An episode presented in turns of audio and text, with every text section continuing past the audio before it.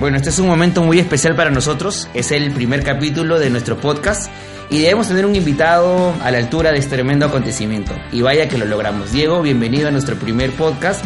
La verdad que estoy más que emocionado de tenerte aquí el día de hoy estoy seguro que vamos a ir jugando a ras de cancha como te gusta. Mm, gracias, Edu. No, está bueno, está buenas estas eh, nuevas experiencias y, y nada, va a ser fácil porque normalmente solemos conversar con, con frecuencia y con mucha facilidad, o sea que me imagino va a salir un bonito diálogo. Definitivamente, definitivamente. Diego, comencemos hablando de la selección peruana. ¿Qué crees que cambió en nuestra selección para que luego de 36 años volvamos a un mundial y este año estemos de alguna manera eh, celebrando este, esta final de haber llegado eh, junto a Brasil y ser subcampeones de América? Eh, básicamente, Gareca logró formar un grupo muy sólido, ¿no? un grupo humano que, que potencia jugadores, eh, un equipo con una idea clara de juego, con un estilo muy definido, eh, y logró que, un grupo de jugadores eh, muy ambiciosos creyera a muerte en el proyecto que él les proponía. a partir de eso, Perú ha logrado ser un equipo bastante competitivo, que es capaz de, jugar contra cualquiera, de, ganarle, te diría, a cualquiera. Todavía estamos en el límite donde, donde aún podemos también perder con cualquiera, pero somos un equipo muy competitivo y un equipo que, que, tiene una, base clara, definida, una idea clara y definida y a partir de eso es muy peligroso, ¿no? De este grupo que ha conformado Gareca, ¿Crees que Paolo Guerrero vendría a ser de alguna manera el eje con el que se está moviendo el equipo o de alguna manera no es tan fundamental como se creía antes? Porque lo vimos cuando Perú sin él pudo sacar muy buenos resultados previamente al Mundial. Yo creo que eh, Paolo nos hace un mejor equipo, eh, sin duda. Eh, porque además tiene una calidad individual grande, porque con la selección él se, se potencia, porque es un líder, porque es muy carismático. Eh, pero creo que el equipo ha sabido jugar sin Paolo. Incluso el triunfo con Brasil ahora en Los Ángeles fue sin Paolo. Eh,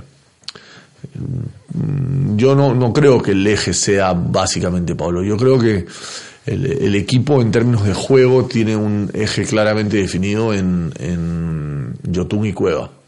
Eh, para que el equipo juegue bien, la pelota tiene que pasar mucho por los pies de Yotun y de Cueva, en términos de estilo.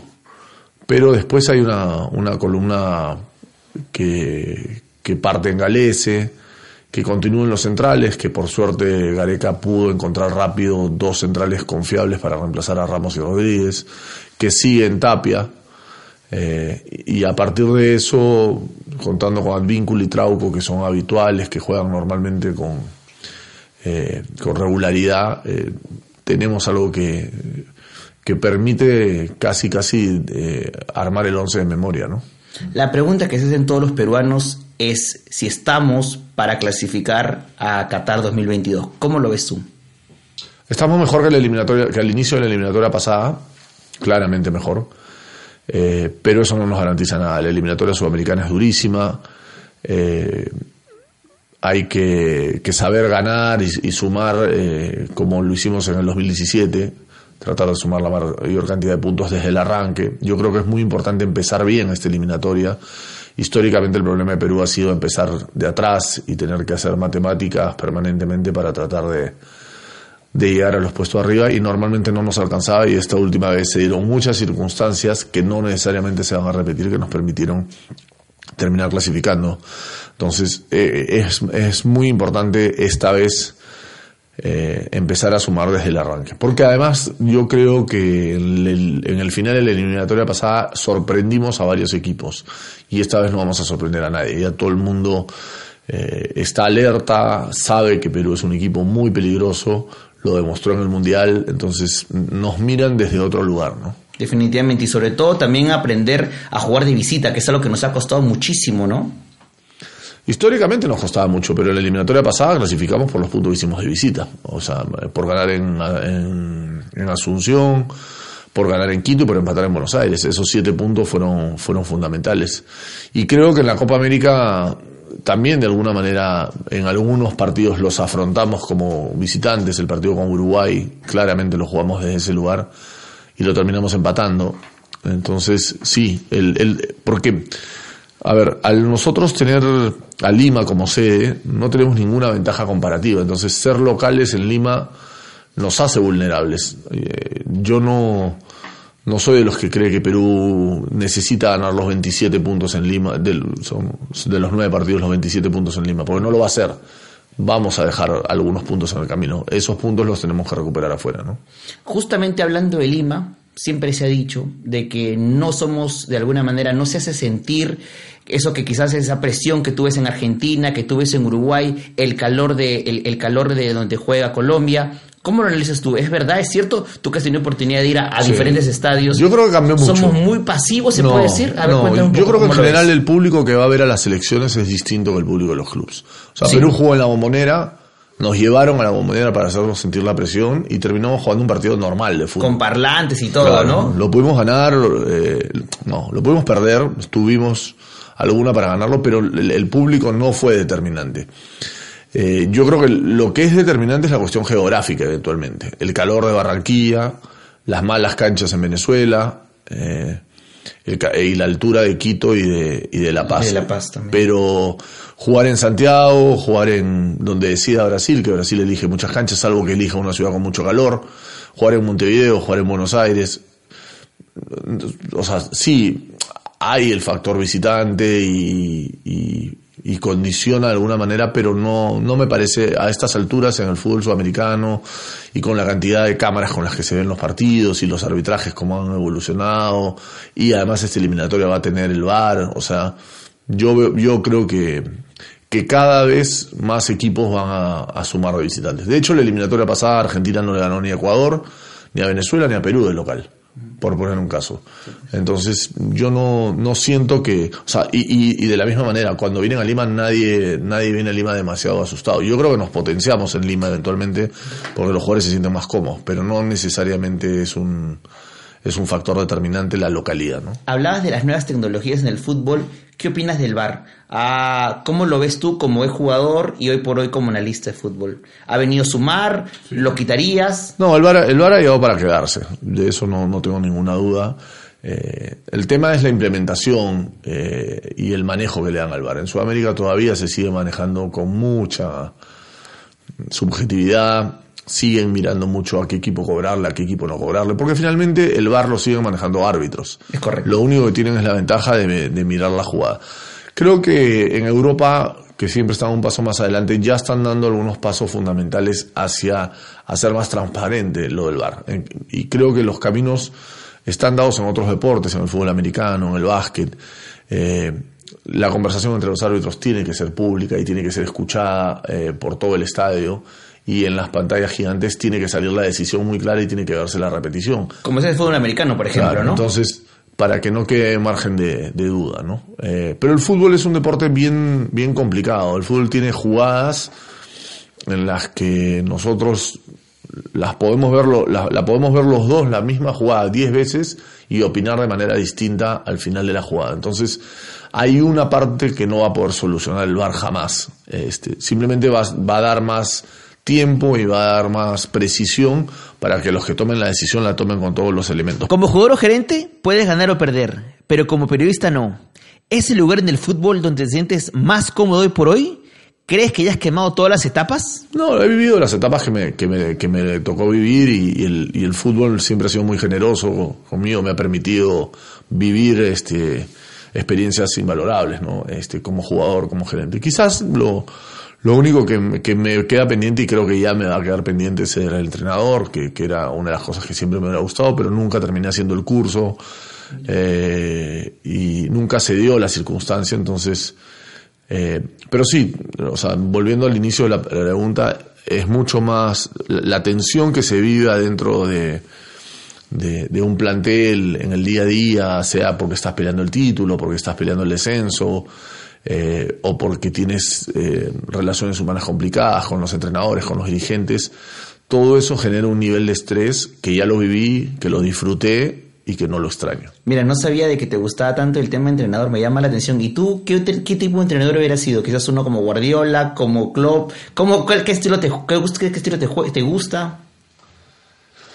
Es una buena pregunta, porque me gusta mucho Guardiola como técnico, pero no sé si yo sería ese tipo de entrenador. O sea, el, el, yo eh, intentaría buscar un punto medio, algo un poco más equilibrado, no al nivel de Simeón en términos de una obsesión por, por defender, pero, pero yo soy un convencido de que, por lo menos a nivel del fútbol peruano, del fútbol sudamericano, como no puedes tener, o sea, Guardiola tiene la ventaja de que él casi que puede escoger al jugador que quiere poner. Entonces ahí tú puedes hacer el equipo con el que sueñas.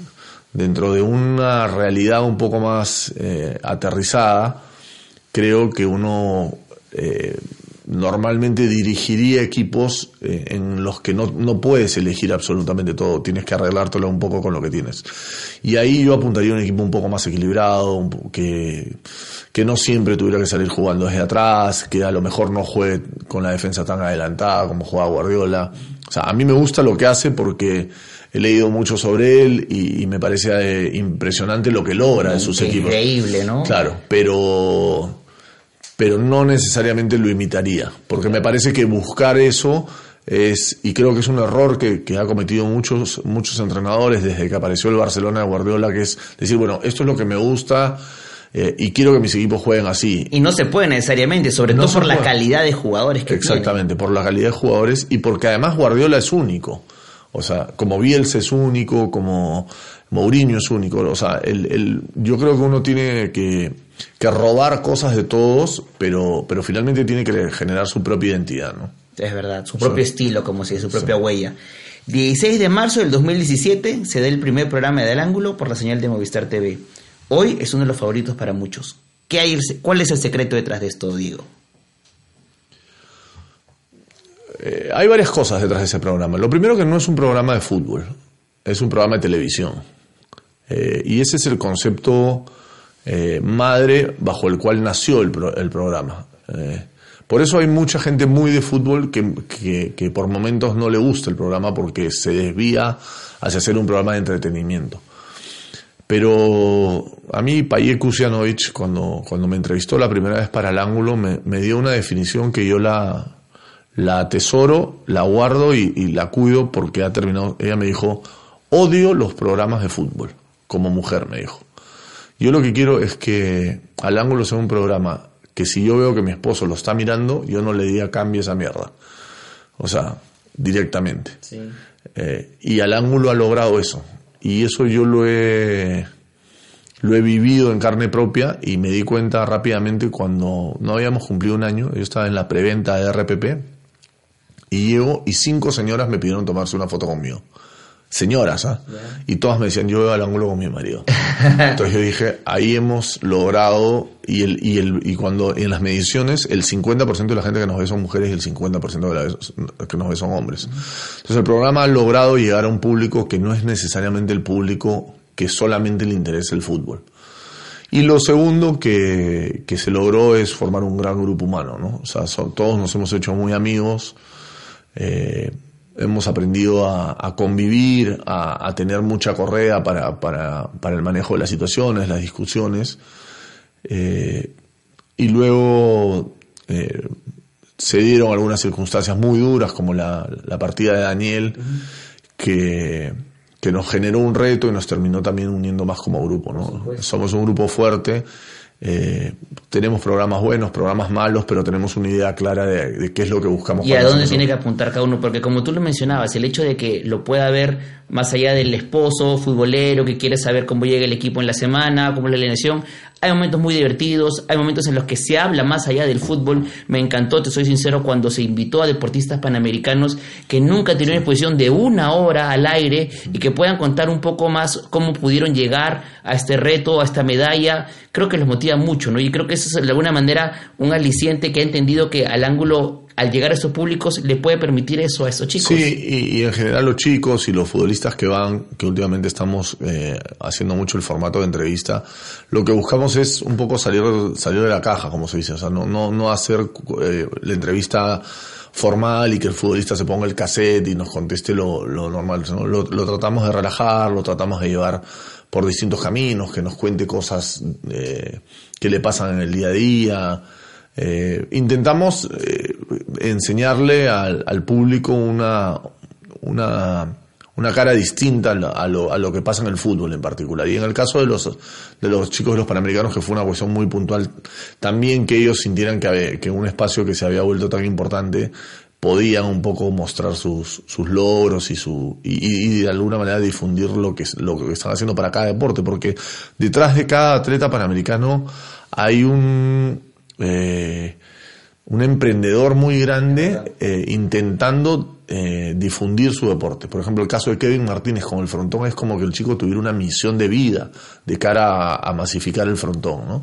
A nivel latinoamericano, además, no solamente a nivel Perú. Entonces, cuando le das el espacio, te encuentras con mucha, con mucha aceptación y, con, con, gente muy, muy abierta a contarte sus historias. Claro, y que finalmente algo que me llama mucho la atención es que, y no muchos saben, es que Finalmente, mientras el futbolista, por ejemplo, lo que puede ganar es obviamente un dinero muy bien merecido para ellos y para obviamente su futuro, el deportista, que es polideportivo, lo que gana, finalmente digo, lo tiene que invertir para poder continuar peleando. porque muchos casos. Es, muy, es muy caro o de alguna manera la federación no puede cumplir con el 100% de lo que necesita, ¿no? Sí, pero creo que toda esa exposición a lo mejor les ha permitido conseguir algunos sponsors, despertar un poco de la mirada de los mismos patrocinadores para decir, bueno, el deporte puede ser un buen negocio como exposición. Eh, creo que ha habido una, una, transformación en el país importante en los últimos dos, tres años en términos de, de mirar al fútbol y al deporte en general como un buen vehículo para comunicar. Nos pasa, incluso los que estamos en los medios, en muchos casos, tú mejor que nadie conoces esto, las marcas empiezan a, a ver que que los que estamos involucrados en el deporte y en el fútbol podemos transmitir buenos valores, podemos hacer buenas imágenes para sus productos y eso es algo que hace cuatro o cinco años no estaba en la, en la agenda de, casi ninguna marca. Entonces creo que en eso nos hemos ayudado todos, o sea, los resultados, los panamericanos, los medios de comunicación eh, y al ángulo creo que ha sido un, un baño de frescura para, para mirar el fútbol y el deporte desde otro lugar, ¿no? Claro. Diego, hablemos de, Daniel, ya que justamente lo mencionabas, un periodista deportivo a quien muchos vamos a recordar, le tenía obviamente muchísimo cariño y aprecio, creo que definitivamente muchos lo siguen, sigue, continúa esa admiración y obviamente la ha puesto de alguna manera la valla muy, muy alta. Cuéntanos un poco para los que no conocen, ¿cómo se da esta relación? ¿Cómo te, cómo te conoces con él? ¿Cómo se vuelven amigos? Tengo entendido de que lo llevaste incluso a Sporting Cristal como jefe de prensa.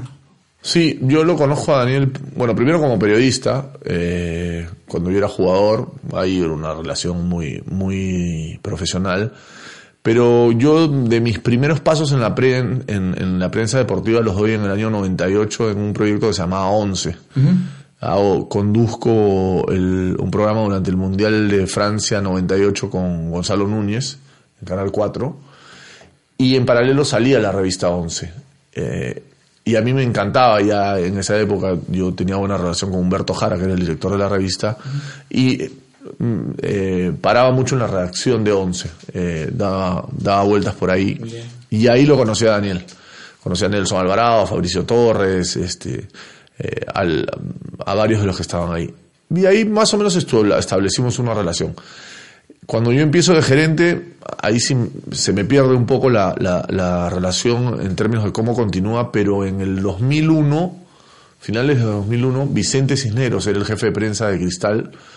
Eh, no me acuerdo si decidió Vicente o decidió el club que no continúe. Y venía Paulo Autori a dirigir a Cristal. Y un día conversando con Daniel en el club, le digo, ¿te gustaría ser jefe de prensa? Y medio que lo sorprendió, eh, porque Daniel era de la U y, le costaba un poco, o sea, a pesar de que ya no estaba muy identificado con la U, eh, dar el salto a Cristal, pero cuando me dijo, viene Autori, Autori a él le interesaba mucho conocerlo, eh, y, me aceptó trabajar en Cristal y la verdad fueron, el 2002 y el 2003 fueron dos años muy intensos, el 2002 sobre todo con Autori, y ahí nos hicimos amigos, porque ahí nos veíamos todos los días. Claro, obvio, estar todos los días. Y Daniel, Daniel hizo mucho más que ser un jefe de prensa, porque Daniel tenía tanta capacidad que se convirtió prácticamente en una especie de asistente que yo tenía, ¿no? O sea, que veía, y, asistente de autor, y también en algunos casos le conseguía videos de partidos de rivales. Daniel es, sí hizo amigo de todo el club. Te comentaba quizás después del partido qué cosas hizo bien, no, Hablar, hablar de fútbol con Daniel para mí era un ejercicio de todos los días. Este, es claramente lo que más extraño de él. O sea, hablar, yo hablaba con Daniel todos los días, pero hablábamos de fútbol, de lo que pasaba, de lo que no pasaba. En el 2003 yo me voy a la federación a trabajar en el proyecto del Mundial Sub-17, eh, renuncio al club y Daniel no se quiso quedar, le ofrecieron quedarse y no se quiso quedar. Un gesto que, que yo valoré mucho eh, y ahí él empieza a hacer algunas cosas en, en radio, vuelve. Eh, eh, justo coincide que empieza el proyecto de la Universidad San Martín y lo lleva a Oblitas a la San Martín en jefe de prensa, pero duró un tiempo muy corto. Y después, porque le sale lo de lo que se llamaba en esa época CMD. Claro. Y empieza la carrera en CMD y de ahí nos mantuvimos siempre en contacto. O sea, yo te diría que yo hablaba con Daniel cinco de los siete días de la semana por teléfono ¿Ah, sí? un buen rato, pero de fútbol, ¿no? Claro. ¿no? Este, hasta que yo en el 2016 eh, dejo el tema de, rep- eh, 2015 el tema de representación y él me ofrece, en paralelo yo seguía comentando mundiales, pero no hacía prensa, ¿no? O sea, siempre comentaba partidos, pues, eh, era más un comentarista. Y ahí es que Daniel me ofrece ir a Radio Capital en un momento en el que Dani necesitaba viajar como 15 días y me dice que lo reemplace. Y vamos Alan y yo a reemplazarlo. Correcto. Porque Daniel ya estaba haciendo el programa solo. Ese programa lo empezó a hacer con Chemo. Sí, me acuerdo, creo que era Daniel y Chember esa Daniel y dupla, Chemo, ¿no? De ahí Chemo se va a la U, se queda Daniel solo. Y evidentemente yo no lo podía reemplazar a Daniel solo porque no tenía la experiencia en manejo de medios. Y vamos Alan y yo. Y cuando Daniel vuelve, que es a los 20 días, yo le pido que me quería quedar. Ah, mira, qué Claro, bien. porque me di cuenta que era algo que me gustaba y lo hacía gratis. Lo- durante eh, buena parte del 2016 lo empecé a hacer gratis hasta que viene la Copa América Centenario. Ajá. Y ahí ya me contratan para comentar y bueno, y ahí me Se un vínculo con la Claro, radio. Pues, me establezco en el grupo RPP. De ahí, en 2017 ya paso a RPP prácticamente eh, de manera... No, sigo en Capital en 2017. En 2018 pasé a RPP. Pero ahí aparece la posibilidad de hacer el bloque de la mañana con, con Philip Butters. Bueno, ya me desvié de Daniel, pero digamos, yo te estaba contando un poco mi historia en prensa, ¿no?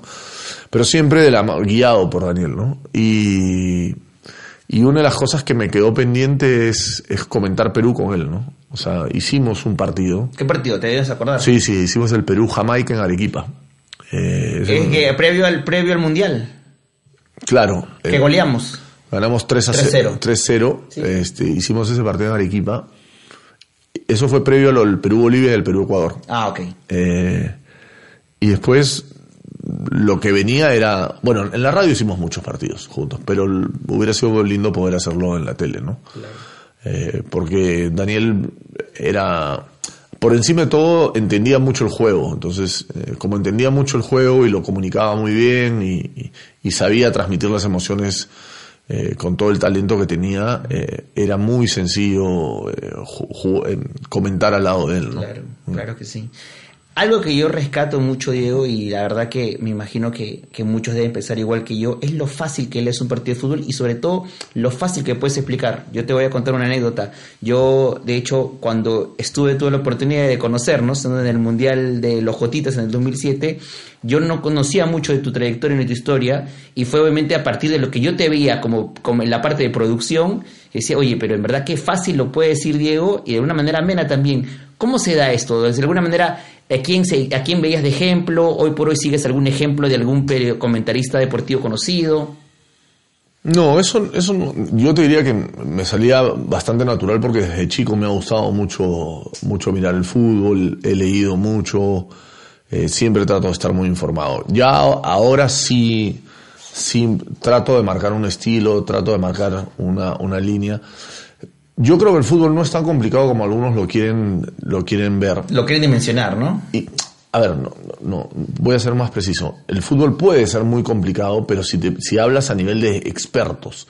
Pero uno lo que tiene que entender es que el que se está escuchando un partido por radio o el que se está mirando por televisión no es un experto. Hay un 1% de gente muy especializada que quiere algo muy simple. Pero la gente lo que quiere es que le cuentes un poco por qué están pasando determinadas cosas en la cancha. No lo, no, y, y- y describirle también lo que está pasando es, me, me parece medio redundante, porque que yo te diga, este, no sé, Advíncula está jugando de lateral derecho, no le estoy contando a nadie Sí, nada, algo nuevo. O sea, este, y, caer en ese facilismo es, es, muy sencillo. Entonces yo lo que trato es un poco de anticiparme a determinadas cosas o estar muy atento a los cambios que se van dando o a los movimientos que se van dando en determinada situación o explicar un poco lo que, a ver, lo que trato de darle como valor agregado en términos del, comentario es el gol que,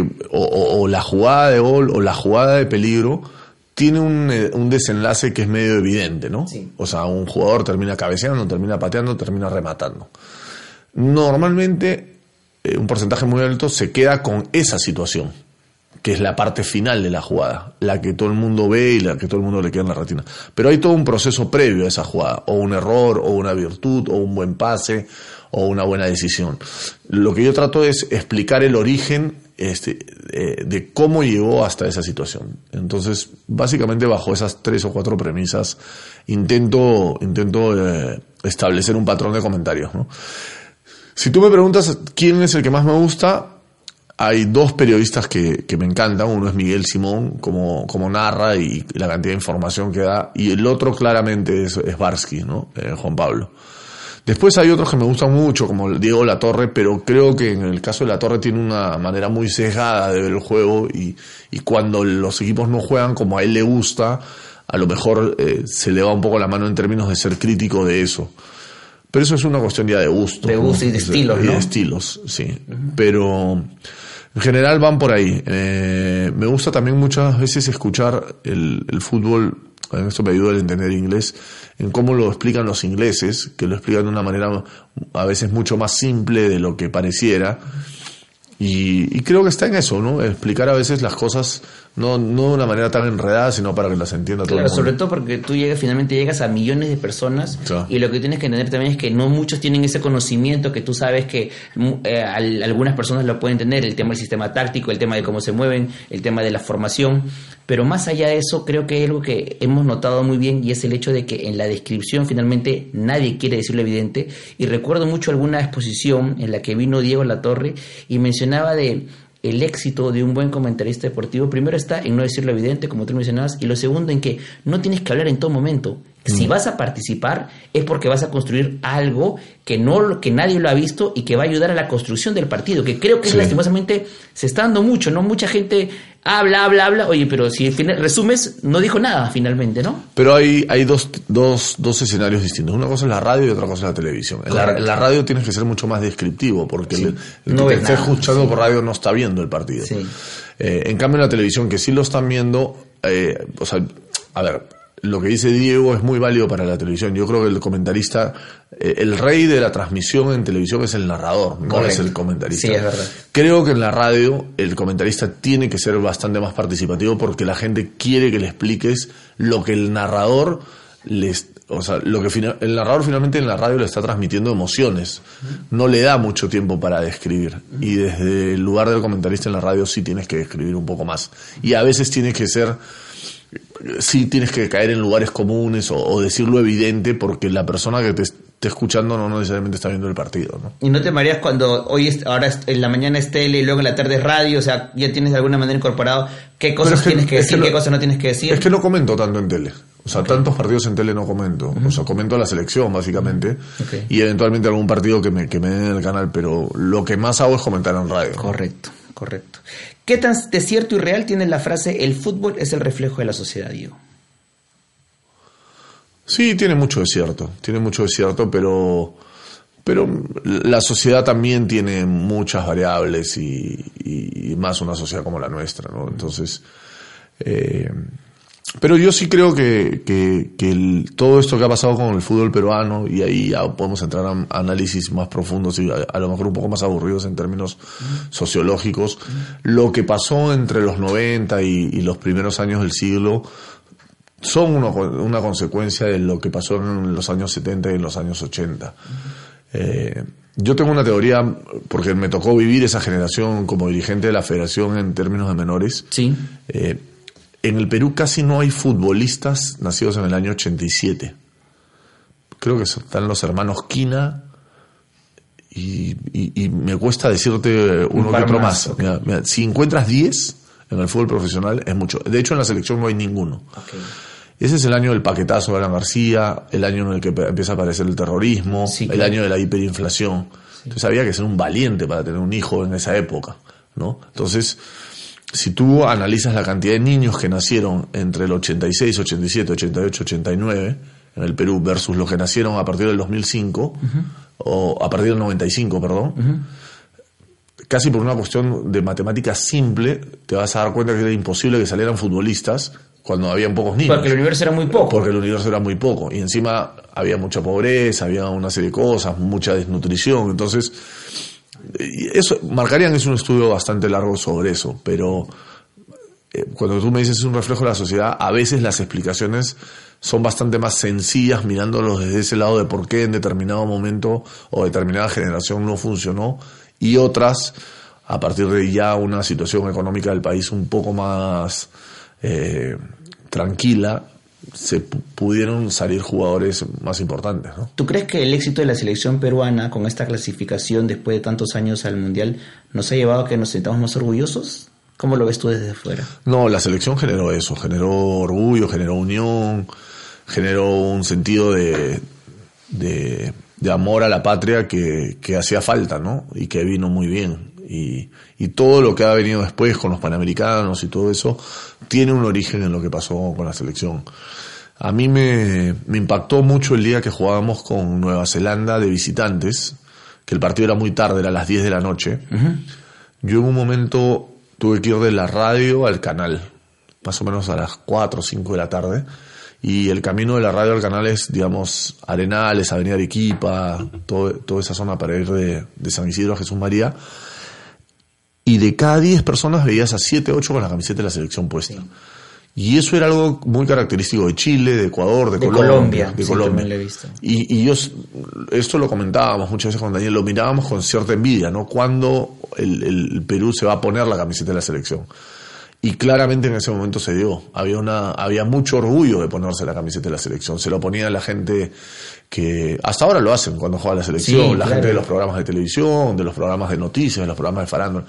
Antes, eh, te estoy hablando en, los periodos clasificatorios previos, ponerse la camiseta de la selección no era, no era así de sencillo. La gente no estaba orgullosa de la camiseta, ¿no? Es verdad, y es, y es, y es fuerte, de hecho, lo que tú dices. Hablando de la camiseta de la selección, a los 16 años, Diego, tienes la oportunidad de vestir la gloriosa blanquirroja. Cuéntanos esa experiencia, cuéntanos ese tiempo. ¿Definitivamente fue lo mejor que te pasó en la etapa como deportista? Sí. Eso me marcó porque e, e, esa experiencia a mí me hizo decidir este, que el fútbol iba a ser una parte de mi vida permanente, ¿no? O sea, a mí me, me convocan a una selección sub-16, en esa época se llamaba sub-16, ¿no? Sub-17, a los 14 años, siendo yo claramente el menor del equipo. Y era un equipo en el que no jugaba, era un equipo categoría 69. Yo soy de noviembre del 70. Ahí estaba Juan Reynoso, estaba Puchungo Yáñez, de, los más conocidos, ¿no? Eh, Braulio Tejada, que después falleció en el Fokker. Pero para el siguiente año, esto fue el año 85, sí, inicios del 85. Para el 86 ya empezó a trabajarse con la selección de mi categoría, la que era categoría 70. Igual de ser un equipo muy competitivo, ahí también estaba Puchungo, eh, estaba Carlos Marrú, en fin, eh, César Charún, era, un buen equipo pero el sudamericano lo terminan definiendo que iba a ser primero de agosto, a nacidos a partir del primero de agosto del 70. Y ahí se redujo mucho el grupo y ahí yo pasé a ser de los más de los que tenía más experiencia en la selección. Y, pasé a ser, o sea, a mí me ayudó mucho esa, esa ese, cambio, suerte, ese cambio, porque yo era de noviembre y, y muchos que eran del primer semestre quedaron afuera. Y justo el sudamericano se hizo en Lima, y bueno, me tocó, eh, ahí lo conocí a Juan Carlos Aulitas, que, que fue nuestro técnico en, algunos partidos. Me tocó jugar contra Chile, contra Brasil, contra Ecuador, contra Chile y contra Brasil. El primer partido no me lo pusieron con Venezuela. Le hice el golio a Chile, ganamos 1-0 y, y, fue durísimo perder con Brasil, eh, perder faltando cuatro minutos. Quedamos afuera de la ronda final, con el empate pasábamos. Pero me marcó mucho en términos de decir esto es lo que yo esto es lo que quiero vivir esto es lo que, y mira que finalmente terminó girando como tú dices y has estado en todas las en diferentes etapas como tú mencionas no como dirigente como como como manager y ahora bueno finalmente como comentarista ya para cerrar el tema de fútbol, Diego, mucha gente se pregunta como yo, ¿por qué nos cuesta tanto exportar jugadores? ¿Qué tanta brecha se ha hecho con, tú mencionas muy bien, con países como Ecuador, como Uruguay, ni qué decir Argentina, decir no los vamos a contar, pero hoy por hoy pareciera que los currículos del futbolista peruanos están en la sexta, séptima hoja recién. Pero eso, eso tiene una explicación muy, muy puntual. Acá hay una muy, muy eh, hay escasa formación de jugadores, o sea, son muy pocos los equipos que se dedican a formar jugadores. Y dentro de esos pocos que se dedican a formar, hay aún menos equipos que lo hacen bien. Porque hay algunos que lo hacen y ni siquiera lo hacen bien. Por eso, eso es, bien importante el plan que había presentado Daniela Meta a la federación para que sea obligatorio que los equipos se dediquen. Porque en el camino de obligar, alguno lo terminará haciendo bien, alguno lo hará mal, pero, pero necesitamos más eh, más formadores, mejores formadores, y en el camino de, tener mejores formadores tendremos mejores futbolistas. Eh, y lo segundo son los resultados de los equipos y de la selección. Lo de la selección finalmente, de una manera u otra, le ha permitido a un grupo grande de chicos eh, ir a jugar al exterior. Justo ayer habla, hacíamos el análisis de la posible convocatoria de Gareca y con esto de del campeonato y de que se cruzan las fechas, salvo por el puesto de arquero, que solamente está Duarte en, en México, podríamos tener una convocatoria de 20, de 21 jugadores todos del exterior, cosa que antes era imposible. imposible. Entonces, si bien es difícil, también es cierto que hay más jugadores afuera de lo que hay ahora. Pero el segundo factor que es, es determinante es el tema de los clubes. Los clubes no son competitivos. Entonces, si no se muestran en la selección es casi imposible que migren. Y en la selección solamente se muestran 15, 16 jugadores. Ahora, si tú tuvieras a Cristal jugando como va a jugar Independiente del Valle, la final de la Copa Sudamericana, que Cristal podría haber ido tranquilamente eh, pasando al equipo venezolano. Si lo de Melgar se hubiera dado más seguido, si Alianza y la U pudieran competir permanentemente en la Copa Libertadores, ahí estás mostrando ya a 80 jugadores a ese nivel y demostrando que pueden competir y que pueden ser capaces de ir a jugar a Brasil o ir a jugar a Argentina con personalidad, hacer buenos partidos. Bueno, eso es lo que miran. Eh, hoy en día los que se dedican a ese negocio están casi concentrados en la selección, porque el campeonato peruano no vende. O sea, tú podrás enseñarle al, te haces amigo de un scout del equipo que quieras y le enseñas un highlight del torneo peruano y no le alcanza para contratar un jugador. Tú le tienes que enseñar un partido internacional, le tienes, lo tienes que mostrar a ese jugador compitiendo internacionalmente para que te lo compre. Después, hay lugares y lugares. Si tú quieres exportar jugadores a Irán, este, como ha ido Mimbela, que me parece válido además, no me parece una locura, pero este, sí, el campeonato peruano te alcanza. Ahora, si tú quieres que un jugador vaya a Portugal, vaya a Italia, vaya a Francia, vaya a España, vaya a Inglaterra, vaya a Alemania, tienes que mostrarlo en un nivel que, que, que se respete más. Entonces, eh, el camino, yo creo, a veces intentamos dar el salto directamente y creo que algunos de los mejores ejemplos están cuando se hace un salto previo en Sudamérica, por ejemplo. Lo de Abrama a, Vélez a mí me parece que es, una muy buena decisión. Una cierta decisión. Claro, porque lo va a potenciar. Lo mismo hizo Solano antes de ir a Newcastle pasando por Boca. Lo mismo hizo Vargas pasando por Colón antes de ir a... El fútbol argentino es, una, es un buen paso previo, ¿no? Eh, hay que encontrar los mercados. México y Estados Unidos por suerte se han abierto, las actuaciones de los chicos están permitiendo que nos miren desde otro lugar, porque eso también pasó en un momento determinado. En un momento determinado algunos chicos fueron y cerraron mercados. O sea, los chicos que fueron a México y se portaron mal y tuvieron indisciplinas, esos te cierran mercados. Dicen, bueno, no más, este, no, más este yo, país. No, yo no quiero más jugadores peruanos. no quiero jugadores peruanos porque el jugador peruano es conflictivo, el jugador peruano no entrena bien. Ahora, Barro y Díaz la rompe en México y hoy en día en Morelia ya estuvo Ávila, ya estuvo Sandoval, ahora está Flores. Ruiz Díaz ha abierto tres opciones con su, con su rendimiento. Con su buena actuación. Entonces, así, así se, estoy seguro que Yotun va a abrir las puertas, así como abrió Orlando, o sea, hoy día en Orlando está Ascuez porque Yotun fue y le abrió la puerta a ese club. En su momento Pizarro le abrió la puerta a Pablo Guerrero del Bayern, o sea, ese tipo de, de cosas eh, se dan, eh, Renato Tapia de alguna manera en Holanda ha permitido ahora que vayan Peña y Araujo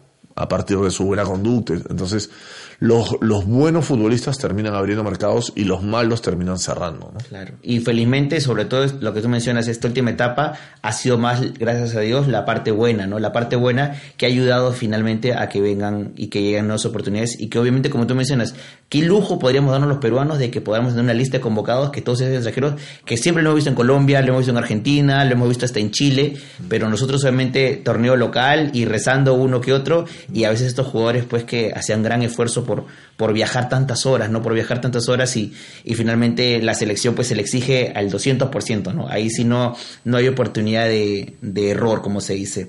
Hablemos de las redes sociales. ¿Cómo es tu relación con las redes, Diego? Veo que eres mucho más de escribir en Twitter que en otros medios. ¿Cuidas mucho el momento de escribir o de alguna manera es como una inspiración? Estás en el carro, hay una luz roja, voy a escribir algo.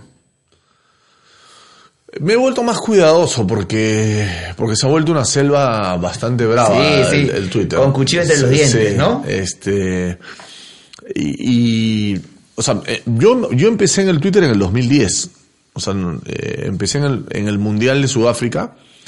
Me pareció súper divertido eh, y al comienzo lo tomé como una cuestión de hobby, pero cuando empezó a hacer esto del, del, periodismo ya se volvió una herramienta importante para, para trabajar y el crecimiento de mi cuenta de Twitter es, es bien fuerte. Eh, entonces me hago cargo de la cuenta. Primero porque yo uso Twitter diariamente para estar informado. Entonces, pero ojo, hoy por hoy también hay que tener cuidado de saber a quién lees, porque se ha vuelto muy común también que estas famosas noticias fantasmas, sí, pero, pero, si tienes algo de experiencia, más o menos la, la, o sea, sabes quién es quién, ¿no? Ok. Entonces, eh, como manejo el Twitter hoy en día, le doy mucho retweet a lo que me parece valioso, que creo que eso, el que me sigue, lo valora porque no necesariamente son cuentas muy conocidas o son cuentas que analizan cuestiones de fútbol que yo creo que le puede interesar al que me sigue. Y cuando comento, comento básicamente cuestiones de partidos. y, comento cuestiones muy puntuales. A mí me parece que la gente no me sigue para que yo le dé información, salvo en cuestiones, y esto es curioso, de la selección y de cristal. O sea, eh, el hincha de cristal que me sigue mucho, eh, por ejemplo, en el tema de la venta, estaban muchos esperando que yo lo oficialice, la, oficialice por decirlo de alguna manera. Y eso lo percibí. Entonces, averigüé, me metí un poquito en el tema y puse un tuit diciendo, bueno, esto se va a dar y esto que lo otro. O sea, ahí sí sentí que tenía una responsabilidad sobre, sobre el tema. O en el tema de la selección, en la Copa América o, en el Mundial mismo, en el tema de la alineación o de los lesionados, mucha gente estaba esperando que, eh, que yo les diera, digamos, el no sé si el dato, pero de alguna manera les, ratificara cosas. En esos momentos sí siento que tengo que dar información, pero en general, o sea, te, lo pongo de esta manera. Si yo me entero, hoy está por salir la lista de Gareca o mañana creo que va a salir ya. Si yo me entero algo de la lista, que me puede dar información de la lista, yo prefiero dárselo a un chico como Kevin Pacheco o a Milena en, la radio para que lo den ellos y sea una noticia de la radio porque yo siento que a mí no me suma nada eh, decir, mira, eh, ¿Va, a estar joven o no va a estar joven? A mí, eh, eh, o sea, la gente no me sigue para que le dé ese dato. Y lo, lo otro que, que, últimamente estoy tratando de ser muy cuidadoso es cuando hablo de la U de Alianza, porque hay mucha sensibilidad sobre los comentarios de la U de Alianza. Entonces trato de ser muy objetivo en el manejo de la cuenta de Twitter. Claro. En el caso de Instagram, eh, para mí es una sorpresa, me parece súper divertido. Mm, lo manejo más desde un lugar personal con cuestiones y cuestiones vinculadas al programa.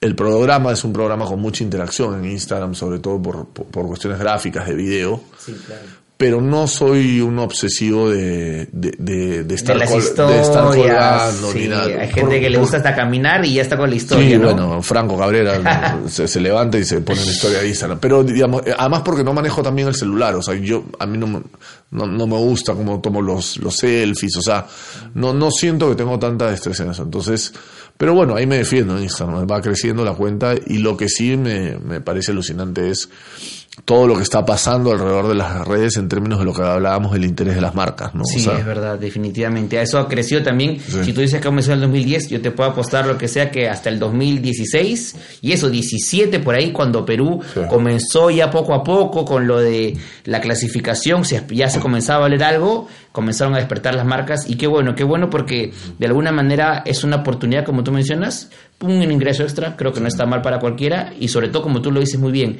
en el desarrollo de lo que uno pueda comunicar siendo objetivo y también entendiendo de que hoy por hoy vivimos en una vorágine en la que mucha gente está atento a eso porque sobre todo Ya lo hemos visto, y no tenemos que decir nombres, pero donde esperan el, error ajeno para destruirlo y condenarlo. pero ¿no? solamente eso, sino la gente te define a partir de las marcas que, que, que aceptas en tu, en tu, en tu cuenta. O sea, yo más allá de que a todo el mundo le, le, guste eventualmente generar algún dinero, o sea, yo sí trato de tener mucho cuidado con qué, con qué marca me vinculo y, y qué, qué representa esa marca. Eh, hasta en los detalles mínimos de los restaurantes, eso lo conversamos alguna vez, ¿no sé, o sea, eh, yo tengo un acuerdo con un restaurante que tiene un perfil, que es un restaurante que yo suelo ir y tiene un perfil de, de la edad que yo tengo, o sea, eh, que trato de alguna manera de tener definido cuál es el público que me sigue a mí y qué, qué tipo de... O sea, no, no, en, esto hay, hay como una trampita en la que yo trato de no caer, que es, yo tengo 48 años, yo no tengo 28 años. O sea, y no tratar de, porque tengo azúcar y a Franco Cabrera al lado, eh, hacer cosas de un chico de 30. Claro. Eh, que es algo en lo que te puedes eventualmente tentar. Eh, y eso lo, lo, tengo muy presente. O sea, me siento súper joven, además tengo hijos jóvenes que me, que me, que me hacen estar al día y, y esto que lo otro, pero, pero no me quiero achivolar, digamos. Ese es el término, ¿no? Y es que, claro, finalmente sucede muchas veces en las cuales, Diego, también tú dices el tema de la validez de lo que tú estás yendo. Si te pongo, no sé, un, un, lugar X en la cual yo digo, oye, Diego no está yendo a este lugar, nunca a ver este lugar, entonces también como que tu público te va a dejar de creer un poco, ¿no? Y es un poco que esa, esa, esa o, como que, el día, como el día mañana tú me digas, oye, este, vamos a hacer una publicidad en todo esto de tablas, de tablas hawaianas. Y yo nunca me he subido una tabla hawaiana ni me voy a subir. Sí. Entonces, si yo voy a vender tablas o, o pretender promocionar tablas, estoy eh, patinando, o sea, estoy haciéndolo algo totalmente fuera. Ahora, si me dices, no, una marca de zapatillas para correr, sí, yo sí salgo a correr eventualmente, juego fulbito, o sea, tiene que ser eh, coherente con lo que tú haces, ¿no? Eh, creo que, que eso es un poco lo, que hay que tener cuidado. Hablas de, tus hijos y en tu rol como padre y como futbolista, ¿cómo tomaste la decisión de que el mayor de tus hijos, Santiago, se quiera convertir en futbolista profesional? Bueno, la decisión la tomó él, no la tomé yo. ¿Cómo la tomaste tú? Una vez que la tomó ah. él, ¿tú qué se dijiste? Yo ¿Tú qué sentiste? Yo feliz, feliz, o sea, yo, al contrario, lo que, lo que ha pasado en, muchos momentos es que me tengo que bajar yo del carro y, entender que la carrera es de él y no mía, ¿no?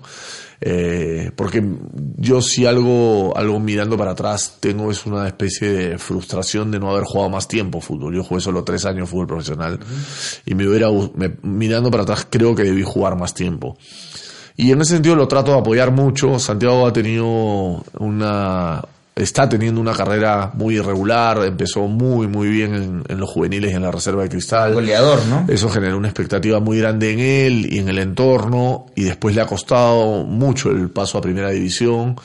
Eh, y bueno, ahora esté en San Martín y, ojalá se pueda consolidar ahí. La idea es establecer un proyecto de largo plazo con la gente de la San Martín. Pero yo lo veo él motivado, lo veo ilusionado, lo veo súper profesional, súper comprometido con lo que está haciendo y mientras esté en esa línea lo voy a, lo voy a seguir apoyando, ¿no? De alguna manera, ¿qué es lo que crees tú que como ya como el rol como padre, lo más difícil que, crees que puede ser en el camino de tu hijo, sabiendo muy bien de que puede partir partidos buenos, partidos malos, pero finalmente es una carrera que él ha decidido, ¿no?